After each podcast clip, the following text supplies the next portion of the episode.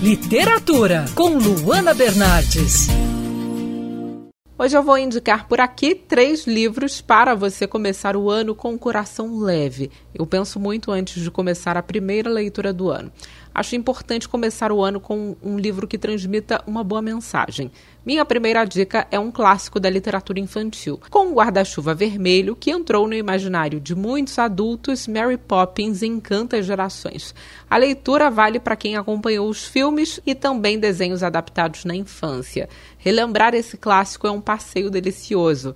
Ah, e como diria a autora, não é um livro infantil. Mary Poppins vale para todas as idades. Outra dica é uma fábula, o livro A Árvore dos Desejos, da escritora Catherine Applegate.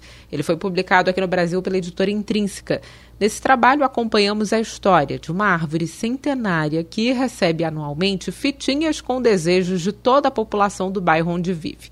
Red, conhecida como a Árvore dos Desejos, é narradora dessa história e tenta entender o comportamento humano, às vezes bastante hostil.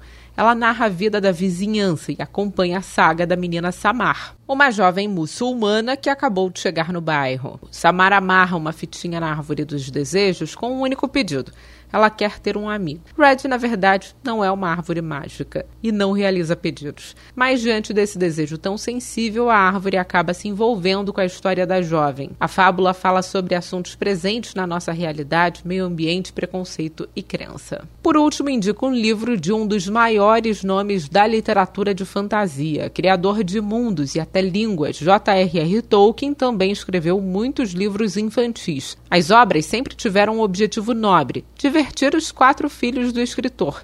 Roverando foi publicado aqui no Brasil pela HarperCollins Brasil. Livro em tamanho pocket conta a história de um cãozinho chamado Rover, que é transformado em brinquedo depois que morde e rasga a calça de um mago. Rover começa uma saga, é comprado por uma família e perdido na praia. A partir daí acompanhamos um mundo mágico que só Tolkien mesmo poderia criar. A história é linda e é um ótimo livro para as crianças começarem a conhecer um pouco mais sobre o trabalho do escritor. Quer ouvir essa coluna novamente? É só procurar nas plataformas de streaming de áudio. Conheça mais dos podcasts da Band News FM Rio.